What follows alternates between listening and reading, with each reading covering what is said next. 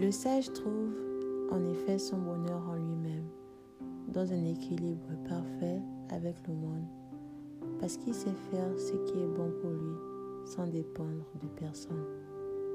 S'il est un homme qui se suffit à lui-même pour être heureux, c'est bien le sage, écrit Platon. Il est de tous les hommes celui qui a le moins besoin d'autrui. La sagesse n'entraîne pas l'autarcie, la fermeture aux autres. Au contraire, elle est une puissance d'aimer qui se manifeste par une ouverture au monde, une disponibilité aux autres et une bonté exceptionnelle.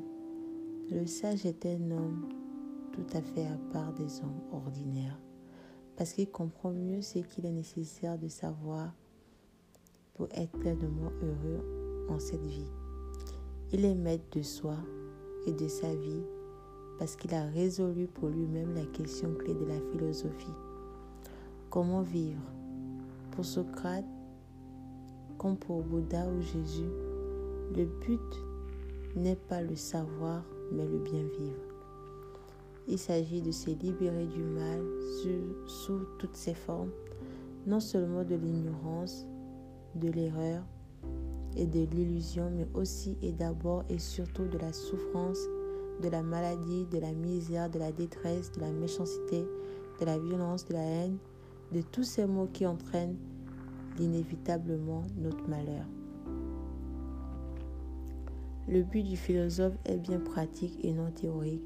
Il s'agit de ne plus souffrir et de ne plus faire souffrir, de tenir bon, de devenir meilleur pour vivre dans les meilleures conditions possibles. Comment vivre le mieux possible chacun et tous ensemble? Toute la philosophie cherche à répondre à cette question. La sagesse est science de vie, dit Montaigne. Philosopher, c'est apprendre à vivre et donc aussi à mourir. C'est chercher dans la sagesse un remède à nos maux existentiels en se fondant sur un unique principe. La source principale du malheur humain est l'ignorance.